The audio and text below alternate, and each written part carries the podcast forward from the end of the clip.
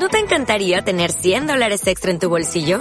Haz que un experto bilingüe de TurboTax declare tus impuestos para el 31 de marzo y obtén 100 dólares de vuelta al instante. Porque no importa cuáles hayan sido tus logros del año pasado, TurboTax hace que cuenten. Obtén 100 dólares de vuelta y tus impuestos con 100% de precisión. Solo con Intuit TurboTax.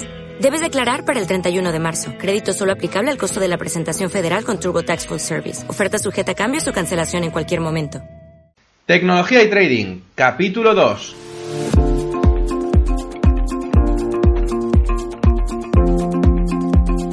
Muy buenos días a todos y bienvenidos al podcast de Tecnología y Trading, el podcast donde acercamos la tecnología y el trading, como decía, es decir, la programación web de sistemas y sobre todo la automatización de las inversiones. Vamos, lo que ahora se llama fintech. Durante el programa de hoy empezamos a focalizarnos en el trading, en este mundo que como decíamos en el programa de ayer, que por cierto dejo un link en la descripción del programa, es un mundo apasionante y a la vez que desconocido para mucha gente. Seguramente los que hayan oído hablar o ver eh, no sepan mucho acerca de ello, pero estarán pensando o recordando alguna de las películas americanas que han salido los últimos años, donde aparecen traders, brokers y personas que, que, bueno, como protagonistas que son, viven, viven de lujo, viven muy bien y con, una, con un tren de vida inigualable, ¿no?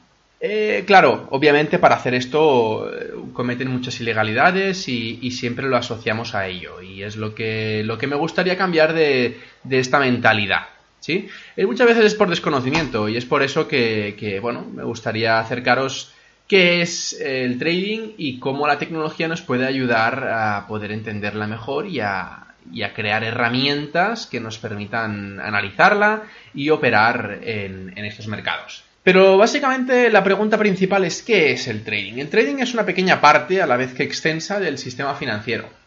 No lo definiré aún, lo dejaré para unos podcasts más para adelante, pero básicamente me gustaría centrarme ahora en, en, lo que es la Big Picture.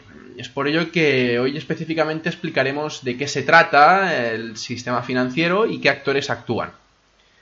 De hecho, no solo existe el trading dentro de este mundo financiero, pero a medida que nos adentramos y conocemos más el sector, nos damos cuenta de que hay infinitas posibilidades dentro de él y muchas de ellas desconocidas para muchos.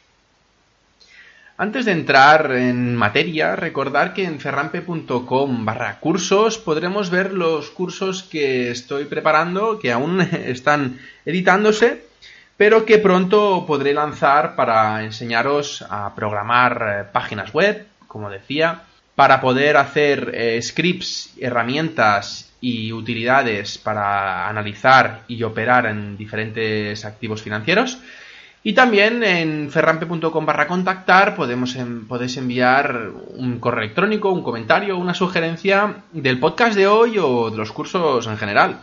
Eh, y me gustaría más específicamente que si tenéis alguna sugerencia o, o queréis eh, que haga algún curso en concreto, no me importa. De hecho, me ayudáis a poder escoger porque hay muchísimas cosas que quiero enseñaros y no sé por dónde empezar. Entonces, bueno, me podéis ayudar. Estos vídeos, como decía, tratarán de explicar las herramientas y el análisis siempre en tiempo real, porque no me gusta hacer las cosas eh, sin un tiempo específico y siempre explicando de forma detallada cómo se hace paso por paso. Sin más dilación, empezamos con el sistema financiero, explicándolo, vaya. El sistema financiero es el, el intercambio entre prestamistas y prestatarios de activos y recursos. Pero vamos a ver más en detalle esto, ya que puede sonar un poco ambiguo. ¿Qué es un prestamista? Un prestamista es en este caso aquella entidad, un gobierno, una familia o una empresa, por ejemplo, con recursos financieros, es decir, con dinero y que quiere usarlo de alguna manera con los prestatarios para poder sacarle rentabilidad y poder obtener más dinero aún. Eh, ¿Qué es un prestatario? Pues un prestatario es aquella entidad familia o persona física. Por ejemplo, pues puede ser una startup o una familia que necesite dinero o, o incluso un gobierno, como, como, ha venido pasando los últimos años con, con, Grecia, en el cual necesita dinero y que a cambio puede dar pues alguna otra cosa que a los prestatarios le, les interese. ¿El qué? Pues por ejemplo un activo primario una vivienda, en el caso de una familia que se quiera comprar una vivienda. Después ponemos el ejemplo mucho más específicamente. Esta vivienda es un activo primario. Para los que no sepáis qué es un activo financiero, mañana, por cierto, explicaré mucho más detalladamente qué, tipo de activos financieros hay, cómo se dividen y bastantes ejemplos para poder ubicarlos dentro de este sistema y, saber exactamente eh, qué es un activo financiero y qué diferencias hay entre ellos. ¿sí? En resumen, hay como dos partes muy diferenciadas. Eh, los que dejan dinero a cambio de algo, es decir, los que dan eh, este activo, ¿no? Como decía. Cabe decir que esto no se puede hacer de forma directa, ya que, como todos sabremos, no podemos ir a la gente que, tiene este capital y que, y que quiera sacarle rentabilidad a cambio de que nosotros le dejamos durante un tiempo un activo financiero. Eh, claro, nosotros eh, no podemos ir a esta gente porque no la conocemos, pero siempre hay, hay algún punto intermedio, un intermediario o, bueno, un ente, ¿vale? Que está entre las dos partes. Este, este ente, como decía, que ahora lo definiremos, eh, es lo que, el, que, el que nos ayuda a que podamos obtener dicho dinero. Estos son los intermediarios, puramente. Hay dos tipos de, ellos. Pondré mm, aquí justo en, la descripción del podcast de hoy una imagen autoexplicativa en el cual veremos el gráfico donde se ubica cada actor. Eh, cada actor me refiero a los, a los intermediarios de, que ahora los definiremos y los prestamistas y los prestatarios. Los intermediarios se, colocarían justo en el medio y hay dos tipos, como decíamos, los mediadores y los intermediarios financieros.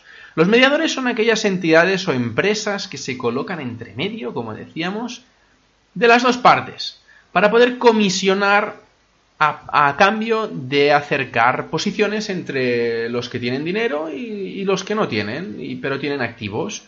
Es decir, que son ellos los que reciben los activos primarios de los prestatarios y el dinero de los prestamistas. ¿Para qué? Para poder hacer el intercambio cuando se necesite a cambio de una comisión. Por poneros un ejemplo, estos pueden ser los que conocemos como corredores o, simplemente comisionistas. Pero los que sí que conocemos más de cerca a todos son los intermediarios financieros. Estos son los que nos encontramos en cada esquina y que usamos para guardar nuestro dinero de entre otras muchas cosas, o sacarlo o, que nos consigan tarjetas. Hablo de los bancos, las cajas de ahorro, las compañías de seguros, entre otros muchos. Estos intermediarios lo que hacen es Acercar posiciones eh, entre los prestatarios y los prestamistas. En muchos casos, eh, como hemos visto durante los últimos decenas de años, estos, estos intermediarios financieros ya son propiamente prestamistas. ¿Por qué? Porque ya tienen el volumen de facturación suficiente como para poder hacerlo. Y son ellos los que hacen el, realmente el intercambio. Eh, entre la gente que necesita el dinero, ya sean entidades privadas, familias o, como decía antes, gobiernos, a cambio de unos activos. Por poner un ejemplo mucho más claro, eh, me gusta ejemplificar de manera, de manera cercana, porque creo que es mucho más efectivo y además creo que se entiende mucho mejor. Vamos a poner un ejemplo. El caso normal que actualmente pensamos y que nos, bueno, mucha gente ha tenido muy, de cerca, es cuando pedimos un préstamo, un préstamo al banco para comprarnos un piso, una hipoteca, vaya. Lo que nosotros hacemos es ir al banco de confianza y reunirnos con el director del banco para pedirle el dinero suficiente. Eh, ¿Cuánto exactamente? Pues depende de la entidad, pero hay algunos que un 70, un 80%, un 90% del valor del piso. Pero vaya, como decía antes, no, no hay un número específico, es depende de la entidad y, tiene suficientes baremos e incluso el propio director se tiene, tienes que un poquito pelear con ellos para, poder negociar el, mejor porcentaje.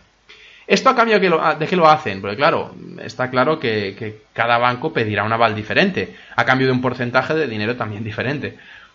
Por tanto, en este caso, el propio piso y el dinero que, falta para comprar el piso, en este caso, si, si pedimos una hipoteca de un 90% del valor del piso, mm, falta el otro 10%. Ese 10% es el que nosotros tenemos que poner por adelantado.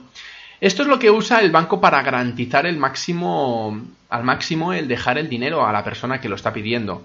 Es lo que valoramos como activo primario. Es decir, el capital inicial que hemos puesto, que es el valor de confianza que nosotros ponemos al banco para acabar de comprar el piso, ¿vale?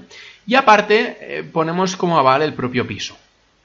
Es el resumen más, más claro y más específico, ya que todo el mundo hemos conocido o nosotros mismos tenemos un piso y estamos pagando la hipoteca de ese piso al banco.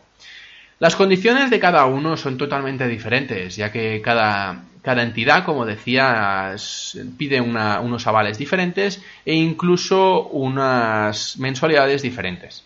En fin, Toda esta explicación ha servido para poneros un poco en contexto y al día y centrar atención más en el sistema financiero, los actores que hay, eh, cómo se intercambian entre ellos estos activos. Pero mañana me gustaría profundizar más eh, en lo que es el activo financiero en sí, ya que es un punto muy importante y que creo que se ha de conocer muy bien antes de seguir adelante con, con, con lo resto del podcast. Ya que si empezamos con el trading directamente habrá mucha terminología que no habremos visto y eso es lo que no me gustaría. Por tanto, entre otras cosas, veremos los, los actores dentro del sistema financiero y más específicamente mañana veremos los activos financieros, qué diferentes tipos hay, eh, primarios, secundarios y, como decía antes, ejemplificando, que es lo que más me gusta, ¿vale? Bien, pues espero que hayáis podido entenderlo bien. Eh, si tenéis alguna duda, algún comentario o algo para, para remarcar, comentármelo a través de la página web eh, ferranp.com barra contactar. Y nada más, espero que os haya gustado el podcast de hoy. Eh, no ha sido muy largo tampoco. Si es así, me gustaría que pudieseis valorar un poquito un poquito el podcast con 5 estrellas en iTunes y con un me gusta en iVoox eh, para poder ayudarme a difundir el programa lo máximo posible. Muchas gracias a todos y hasta mañana.